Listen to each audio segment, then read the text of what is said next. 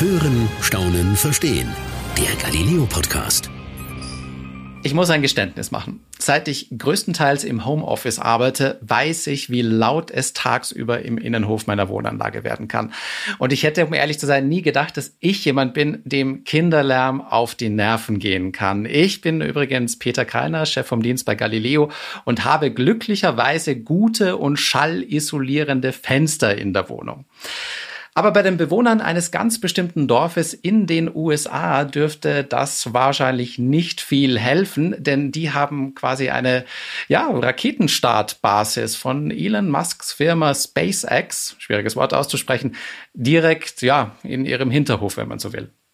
Und ich freue mich jetzt mit Johannes Wiebus zu sprechen. Er lebt seit dem Jahr 2000 in den USA und ist seit 2006 als Reporter immer wieder für Galileo unterwegs. Freut mich mit dir zu sprechen, lieber Johannes. Hallo Peter, grüße dich. Du hast ja für uns das Dorf quasi neben dem Weltraumbahnhof besucht. Wie war es denn? Erzähl mal. Genau, es war ziemlich verrückt. Wir waren dort Anfang Dezember, ähm, unter anderem aus dem Grund, weil wir wussten, dass äh, in dieser Woche, der ersten Dezemberwoche, eben ein Raketenstart stattfinden soll. Und wir hatten eben gehört, dass direkt neben diesem Weltraumbahnhof sich tatsächlich ein Dorf befindet, in dem auch noch Anwohner wohnen und diese Raketenstarts eben über sich ergehen lassen müssen. Ähm, das war so eine Geschichte, die unheimlich schwer planbar war. Erstens, ähm, weil diese Raketenstarts halt ständig äh, verschoben werden. Ähm, da gibt's dann die Ansage, ja klar, es findet am Mittwoch um 10 Uhr statt, aber das bedeutet letztendlich nichts, weil am Mittwoch um 8 Uhr wird's dann auf den nächsten Tag und dann auf den nächsten Tag verschoben. Das war so eine Schwierigkeit. Und die andere Schwierigkeit war, dass wir nicht wirklich Kontakt zu diesen Anwohnern bekommen haben. Wir hatten so ein paar Namen und ein paar Telefonnummern, aber es war halt einfach so, dass die die Schnauze voll hatten von Medien. Insofern war es nicht ganz einfach, aber wir sind dann halt einfach mal hingefahren und haben ähm, ja geschaut, was passiert.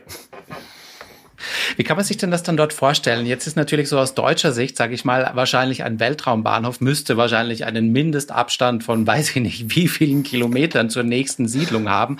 Also wenn wir jetzt sprechen von das Dorf direkt neben den Weltraumbahnhof. Von welcher Distanz reden wir da eigentlich? Genau, also wir wussten das auch nicht so genau. Ähm, hier in den USA ist, ähm, sind solche Regulierungen ja ähm, oft etwas freizügiger, um es mal so zu formulieren. Ähm, aber ähm, es war dann eben tatsächlich Besonders wenn so, dann auch dass jemand Besonders wenn dann auch jemand wie Elon Musk wahrscheinlich dahinter steckt, oder? Äh, genau, äh, ganz genau, der sowieso nichts von irgendwelchen Regulierungen hält. Also Elon Musk ist ja auch ein Typ, der hier irgendwie die Corona-Regulierungen in Kalifornien komplett ignoriert hat und einfach in seiner Fabrik hat weiterarbeiten lassen, obwohl es komplett äh, verboten war. Ach krass, wusste ich. Ähm, aber ähm, genau, also es war dann tatsächlich so, dass, dass wir zu diesem Weltraumbahnhof gefahren sind und man fährt praktisch auf dem Weg dahin an diesem Dorf vorbei. Wobei man dazu sagen muss, dass Dorf schon ein bisschen übertrieben ist. Also es ist eine Straße mit 30 Häusern. Ähm, es gibt dort keine Infrastruktur, es gibt dort keine Läden, es gibt dort nicht eine Tankstelle, einen Supermarkt oder sowas, sondern es ist halt einfach eine kleine Häusersiedlung. Aber die ist Wo dann tatsächlich in den USA ist das eineinhalb. Das ist ähm, im Süden, im südlichen Zipfel von Texas, im Prinzip direkt an okay. der mexikanischen Grenze ähm, und direkt am Wasser. Also es ist, äh, Texas grenzt ja auch ans, ans Meer und ähm, die mexikanische Grenze ist im Prinzip dann im Meer drinnen. Also man ist im Prinzip wenige Kilometer von der mexikanischen Grenze entfernt. Also ganz im, im Süden von Texas. Wir sind dort in Brownsville abgestiegen. Das ist die nächste größere Stadt. Ähm, und von dort aus sind es dann nochmal so 30 Kilometer mit dem Auto eben zu diesem Weltraumbahnhof, genau. Wie kann man sich denn jetzt generell mal, sage ich mal, einen Weltraumbahnhof vorstellen? Das ist äh, zwar jetzt ähm, ja nichts, was, was man so alltäglich kennt. Äh, wie was für dich? Ja, genau wir hatten uns eben auch so einen fetten Hightech-Großbau äh, vorgestellt, irgendwie ähm, so aus, aus einem Sci-Fi-Film. Ähm, vor allem eben bei Elon Musk denkst du ja eben sofort an irgendwie Tesla, das Auto mit dem Mega-Bildschirmen drinnen und alles ist eben super Hightech und voll autom automatisiert. Dieser Weltraumbahnhof ähm, war dann ein bisschen enttäuschend, muss man eigentlich sagen. Also erstmal wussten wir ja gar nicht, wie nah wir da drankommen werden. Wir sind ja eben einfach mal hingefahren ähm, und ähm, man fährt da durch diese Steppe. Ähm, links und rechts ist einfach gar nichts mehr. Das ist wie so ein, eine Art Naturschutzgebiet eigentlich, durch das man da fährt, weil man ist ja eben so direkt auf Meeresspiegel auch. Ähm, es ist so, so, eine Art Sumpfgebiet, also eigentlich schaut es so aus wie in Florida. Und ähm, im Hintergrund sieht man dann irgendwann diese Rakete und nähert sich und nähert sich und fragt sich halt, ja, wann kommt denn jetzt die Absperrung? Und es kommt keine Absperrung, sondern man kann einfach direkt bis zu dieser Rakete mit dem Auto hinfahren. Und es schaut dann aus wie so eine mittelgroße Baustelle. Es laufen auch irgendwie Dutzende Bauarbeiter rum ähm, und schweißen irgendwie so direkt vor einem. Ähm, die haben dann gerade so einen Zaun zusammengeschweißt und dann steht da halt diese Rakete, also wirklich so 20 Meter vor einem. Und man darf dann gegenüber von dieser Baustelle parken und aussteigen und einfach rumlaufen. Solange man eben nicht direkt auf das Gelände tritt, lassen die einen das auch machen. Also wir waren dort und da waren auch andere so ja, SpaceX-Touristen mehr oder weniger dort halt Schaulustige, die sich das auch mal anschauen wollten. Also man ist einfach direkt dort und kann äh, mit dieser Rakete Selfies machen. Krass, sagt, das klingt auch so ein bisschen, als ob das alles noch recht neu wäre. Ist das schon, also ist diese Basis schon länger dort oder wird die gerade erst tatsächlich gebaut? Genau, also es ist, ähm, glaube ich, auch so ein Motto von Elon Musk, halt einfach mal zu machen, so Learning by Doing, weil äh, diese Raketenbasis gibt's auch tatsächlich erst seit zwei Jahren. Ähm, der hat dieses Land vor, hm, ich glaube, das war vor vier oder fünf Jahren gekauft und erstmal ein paar Jahre lang auch nichts gemacht. Und dann vor zwei Jahren ähm, plötzlich äh, ähm, haben die Bauarbeiten begonnen für diese Raketenbasis. Also es ist, es ist total neu ähm, und es wird auch weiterhin ausgeweitet. Aber Musk ist halt so ein Typ, der nicht irgendwie erstmal zehn Jahre wartet, bis sowas komplett fertig ist und dann anfängt mit den Tests, sondern der im Prinzip während der Bauarbeiten schon mal anfängt, hier Raketen zu testen. Trotzdem würde man aus deutscher Sicht wahrscheinlich sagen, na ja, da fängt man als erstes wahrscheinlich mit dem Bauzaun an und dann erstmal mit der Baustelle innen. Ähm, scheint da ein bisschen umgekehrt zu sein, aber trotzdem recht spannend. Und ich vermute mal auch, was, was ich ja schon so ein bisschen weiß von Weltraumbahnhöfen, die stehen ja meistens da, wo es Wetter gut passt. Das spielt ja dann auch immer eine weitere Rolle. Deswegen wahrscheinlich auch Texas, oder? Genau, ähm, das ist so ein ganz gutes Klima offensichtlich für diese Raketenstarts. Ähm, da ist es auch im Winter eben sehr mild. Ähm, es ähm, ist im, es ist, es ist relativ trocken dort. Also ich glaube, dass das äh, sicherlich da deswegen ausgewählt wurde wegen den äh, Wetterbedingungen, aber eben auch, weil das so eine relativ ähm, nicht erschlossene Gegend ist, ähm, wo halt Elon Musk mit der örtlichen Regierung, Landesregierung dort verhandeln konnte und halt dieses ganze Areal im Prinzip für seinen Weltraumbahnhof so be, be, beeinnehmen ähm, ähm, konnte. Also ähm, ich glaube, das, das ist so eine, so eine zweischneidige Geschichte. Also der hat, braucht ja auf jeden Fall immer auch einen Ort, ähm, wo er im Prinzip Platz hat, wo halt davor einfach nichts war. Ähm, bis auf dieses Dorf eben. Ja, genau. Ich wollte gerade sagen, bis auf dieses Dorf, was da halt noch nebenan stand. Ähm, was war denn dein Eindruck von den Leuten dort? Du hast ja auch mit ein paar gesprochen, soweit ich weiß. Genau. Also, ähm, um deine Frage von vorher nochmal äh, genauer zu beantworten, dieses Dorf ist eben ähm, eineinhalb Kilometer von dem, äh, von der Raketenbasis entfernt. Also man fährt auf dem Weg zur Rakete, kommt man praktisch an diesem Dorf vorbei. Ähm, und ja, nachdem wir uns das da angeschaut haben, erstmal ähm, die Raketenbaustelle, sind wir dann eben zurück zu dem Dorf gefahren. Wir hatten da auch so einen Guide. Ähm, das ist äh, äh, so, ein, so ein Typ, der in der Nähe dort wohnt, der heißt Louis.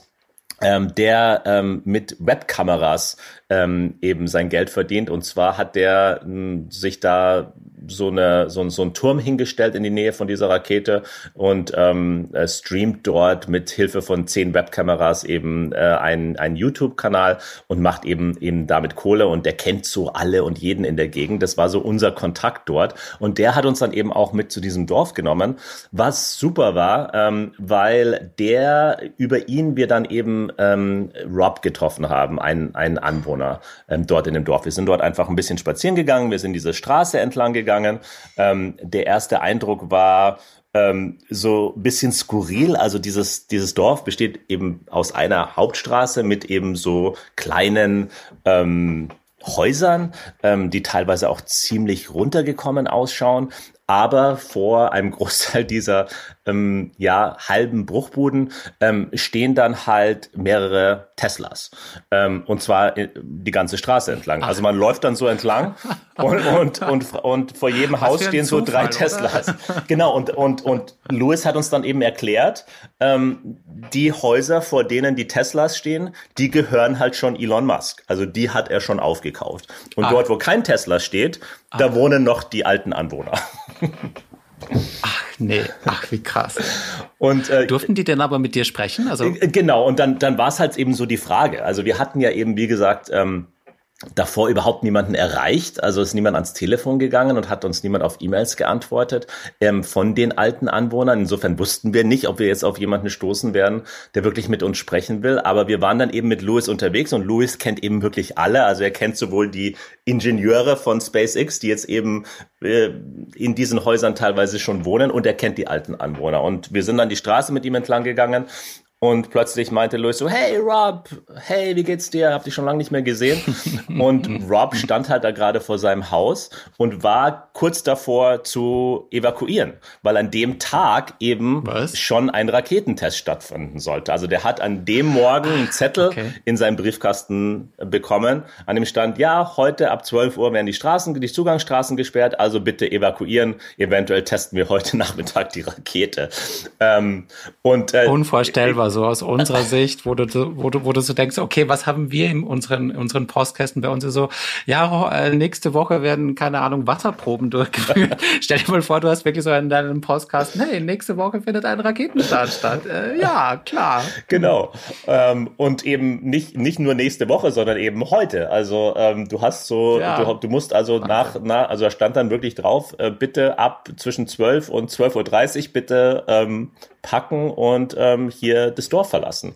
Und das ist für die halt absolute Realität. Ähm, wenn so ein Test stattfindet, ach die, dann müssen die, dann die müssen, müssen die da wirklich das Dorf mhm. verlassen. Ja, die müssen weg. Also bei so kleineren Tests Wahnsinn. bekommen sie eine Nachricht, dass sie ähm, aus ihrem Haus rausgehen sollen ähm, also wenn jetzt, wenn jetzt irgendwelche kleineren Tests bei der Rakete stattfinden, wo sie eben nicht abhebt, sondern ähm, wenn irgendwie äh, ein, ein, neues Triebwerk getestet wird oder so, ähm, dann sollen sie aus ihren Häusern rausgehen wegen ähm, Glasbruchgefahr, also dass jetzt nicht irgendwie äh, durch äh, ah. eine Schallwelle die Fenster irgendwie mhm. ähm, kaputt gehen und sie dann in ihren Häusern äh, sind und vom Glas getroffen werden. Deswegen sollen sie rausgehen auf die Straße. Das ist, der, das ist die eine Anweisung. Aber die zweite Anweisung, wenn eben tatsächlich die Rakete fliegen soll, wenn ein Test stattfinden soll, wo sie abhebt, dann müssen die wirklich aus dem Dorf raus. Dann darf im Umkreis von fünf Kilometern auch niemand mehr sein. Und dann bekommen sie Hotelzimmer gezahlt ähm, in, ähm, in so einem Ferienort, der, der so zehn Kilometer entfernt ist. Also falls dann wahrscheinlich im allerschlimmsten Fall tatsächlich beim Start was passiert, da sie einfach nicht in ihren Häusern sind, nehme ich mal an. Genau. Jetzt kann ich mir aber trotzdem vorstellen, weil du ihn gerade angesprochen hast, Rob, also wenn ich da jetzt wohnen würde ähm, und dann so wahrscheinlich in regelmäßigen Abständen sowas im Postkasten hätte, ich wäre nicht so ganz erfreut darüber. Wie war denn so seine Sicht darauf? Genau, also das ist ja so eine Sache, die schon seit zwei Jahren so geht. Also als, als Elon Musk eben da seine Pläne bekannt gegeben hat, dass er ähm, hier diesen Raketenbahnhof äh, dort hinstellt und übrigens, ähm, es ist ja der Raketenbahnhof, von dem er zum Mars fliegen wird. Also es ist nicht einfach irgendeine kleine Teststelle, sondern von dort aus, von Boca Chica aus werden laut Elon Musk in ein paar Jahren ähm, die ersten Astronauten zum Mars fliegen. Ähm, und als er das bekannt gegeben hat, hat er halt ähm, diesen, diesen Anwohnern äh, Angebote rausgeschickt. Ähm, er möchte eben alle aus ihren Häusern aus Sicherheitsgründen auskaufen. Ähm, und äh, die meisten haben die dann nach einigen Verhandlungen auch angenommen. Aber es gibt halt acht Leute, die bisher sich geweigert haben, diese Angebote anzunehmen. Und dazu gehört halt unter anderem auch Rob. Und er ist natürlich ange ähm, fressen von dieser ganzen Sache. Er hat dieses Haus mit seiner Frau gekauft und auch ähm, liebevoll renoviert über einen, einen gewissen Zeitraum. Und die wollten sich dort einfach zur Ruhe setzen. Rob war so ja, Mitte 60er Jahre und ähm, hat eben sich vor ein paar Jahren entschlossen, mit seiner Frau ähm, sich dort in Texas zur Ruhe zu setzen. Und dann kam Elon Musk. Insofern ist er natürlich, ähm, passt ihm das alles nicht, aber er sagt halt auch, er würde verkaufen, wenn das Angebot besser wäre. Weil für das, was ihm Elon Musk anbietet, kriegt er so ein Haus in der Nähe vom Strand und in der Nähe vom Wasser eben nicht mehr, meint er. Hat er dir denn verraten, wie viel er dafür will? Weil das ist ja immer so eine Sache. Ich könnte mir jetzt auch vorstellen, dass Elon Musk da schon auch bereit ist, ein bisschen was dafür hinzulegen, oder? Hat er was gesagt? Also genau, also das Angebot, ähm, was äh, SpaceX vorgelegt hat, war, ähm, die haben die Häuser alle schätzen lassen und ähm, sie haben dann den Bewohnern das Dreifache dieser Schätzung wow. gezahlt was viel klingt. Ja. Aber diese Häuser, sagt Rob, wurden halt viel zu niedrig eingeschätzt. Also er meint halt, ähm, zwischen 100 und 150.000 wäre die Schätzung gewesen mhm. für diese Häuser. Das heißt, die Angebote lagen so zwischen 300 und 500.000. Und er meint, für 300.000 oder 400.000, wenn er das annehmen würde, würde er halt so ein Haus, wie er jetzt hat, eben wie gesagt, mit Blick aufs Wasser und in der Nähe von einem Strand nirgendwo bekommen. Und da hat er, glaube ich, recht. Trotzdem scheinen ja einige trotzdem auch weggezogen zu sein. Also wie viele sind es übrig geblieben? Acht waren es, glaube ich, wie du gerade erwähnt hast, die noch da wohnen? Genau, also acht, genau, ja, acht. Hast acht du denn auch mit den anderen sprechen können? Nee, also wir sind, ähm, es sind ja, es sind ja teilweise auch äh, Leute, die dort nur ähm, erst nach Weihnachten ankommen und nur den Winter dort verbringen. Ähm, äh, also ich glaube drei oder vier sind's, die die dort immer wohnen.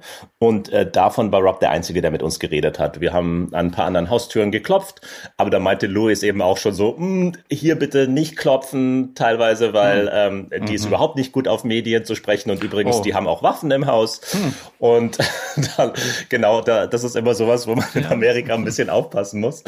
Ähm, und, äh, und äh, da, ja, wir, klar, versteht man ja auch, diese Geschichte ist natürlich hier immer wieder erzählt worden, auch in den letzten Jahren, weil die Aufmerksamkeit ist natürlich groß, wenn Elon Musk irgendwas mhm. macht und klar ist eine coole Geschichte, wenn man irgendwie hört, er versucht hier gerade ein Dorf aufzukaufen, aber ein bisschen so wie bei Asterix und Obelix, die Dorfbewohner ähm, wehren sich hier dagegen äh, gegen die Römer und ähm, äh, die haben halt keinen Bock mehr mit Medien zu reden.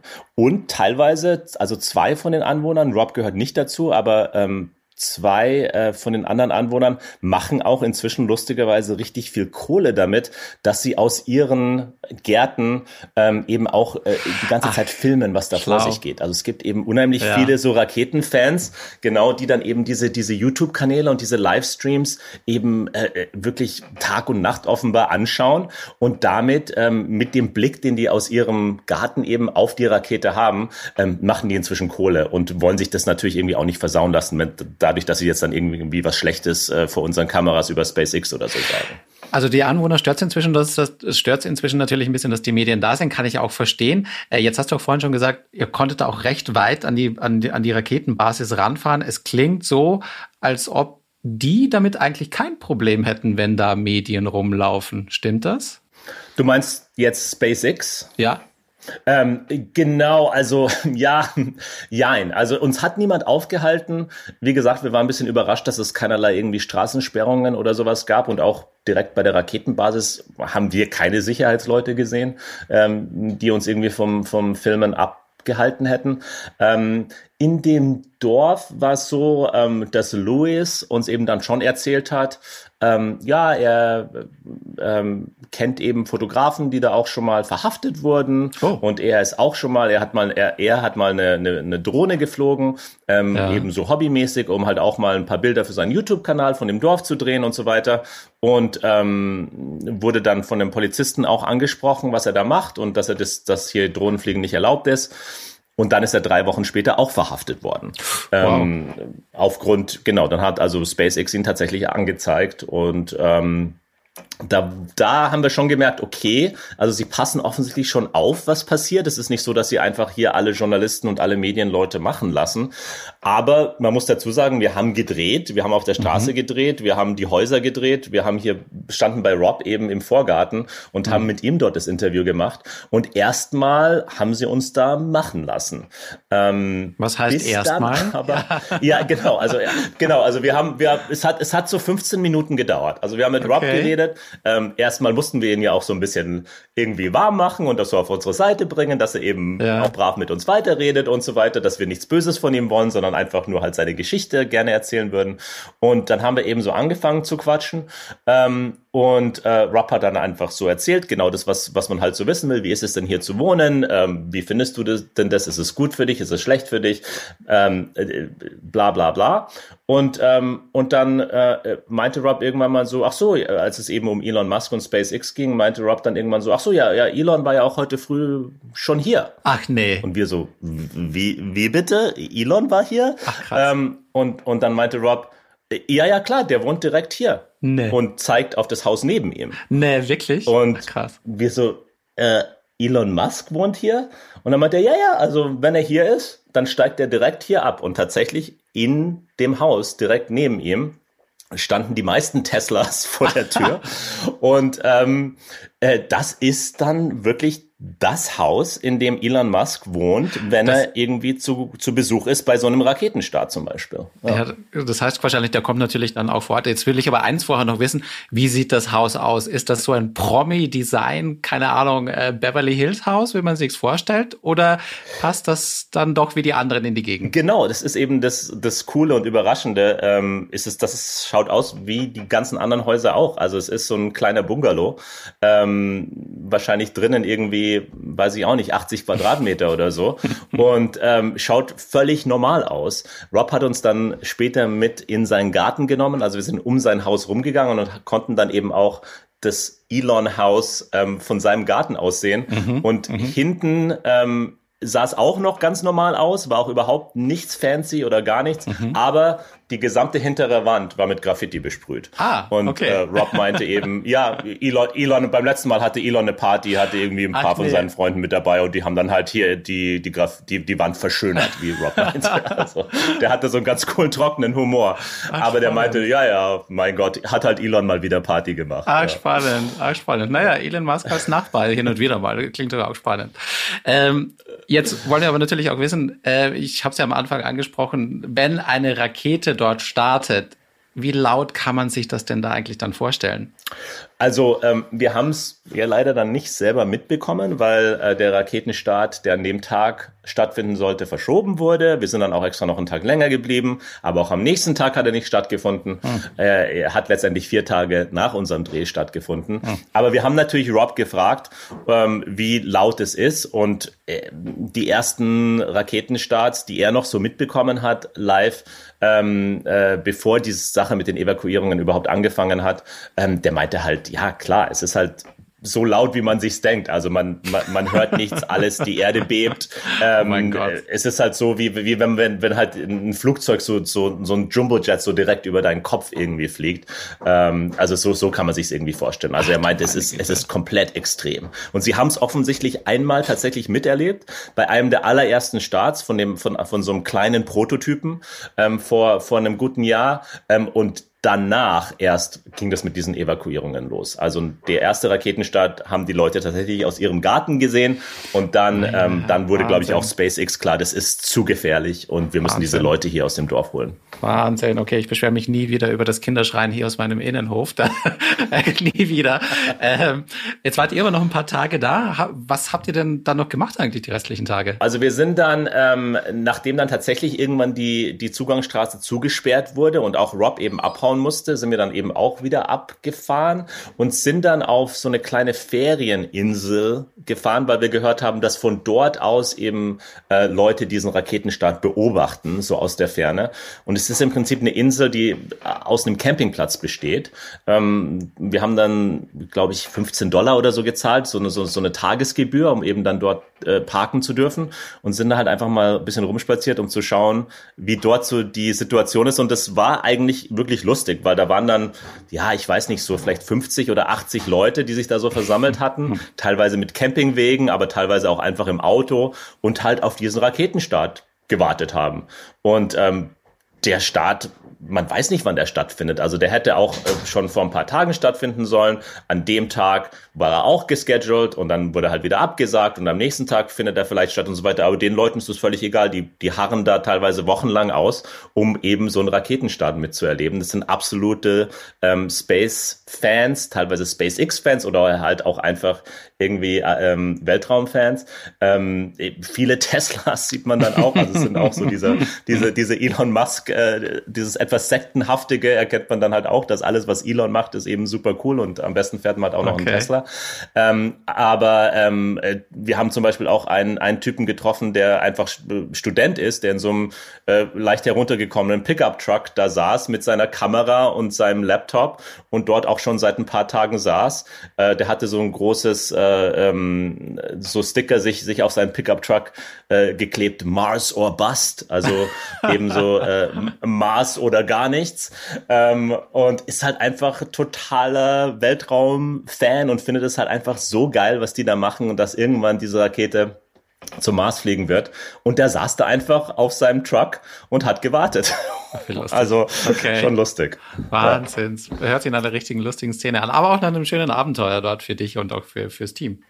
Ja, absolut. Also das ist äh, halt irgendwie schon so eine Geschichte, ähm, über die wir uns total gefreut haben, ähm, weil die hat so alles, warum man den Job eben gerne macht. Äh, es hat so was sehr Skurriles ähm, äh, von vornherein ähm, und halt auch super Amerikanisches, ähm, aber es, es, es ist halt auch einfach eine, eine super spannende Geschichte, weil was, was halt mit diesen, was mit diesen Leuten äh, halt wirklich passieren wird, äh, ist schon irgendwie hat hat ja auch hat ja auch irgendwie nicht nur mit dem Weltraum zu tun. Also wie jetzt irgendwie so ganz normale Leute, die halt jetzt aus einem riesigen Zufall direkt neben diesem Weltraumbahnhof ähm, ihre Häuser gekauft haben, wie wie die dann damit umgehen und wie sie behandelt werden von so einer äh, milliardenschweren Firma und vom reichsten Mann der Welt und so weiter ist natürlich einfach mega spannend. Wenn dann halt auf einmal Elon Musk dein Nachbar ist und vor der Tür steht und sagt, hier, ich will dein Haus kaufen. Tja, so kann's gehen. Krasse Sache. Genau. Äh, Johannes, genau. vielen lieben Dank für, für deine Berichte und dass du das so toll erzählt hast. Äh, ich freue mich. Ähm, es hört sich nach einer ganz tollen Geschichte an. Äh, ich sage vielen lieben Dank. Äh, schön mit dir gesprochen zu haben und ja, ganz liebe Grüße in die USA. Hat mich gefreut, Peter. Gerne wieder. Alles klar. In der nächsten Galileo Podcast Folge hört ihr unsere Autorin Chris Marie und äh, ich verrate mal so viel. Sie packt aus. Mehr sage ich im Moment noch nicht, aber es lohnt sich reinzuhören. Bis zum nächsten Mal. Das war's für heute beim Galileo Podcast. Mehr von Galileo gibt's in der Galileo App, auf Galileo TV, in unserem YouTube-Kanal und natürlich täglich um 19.05 Uhr auf Pro 7.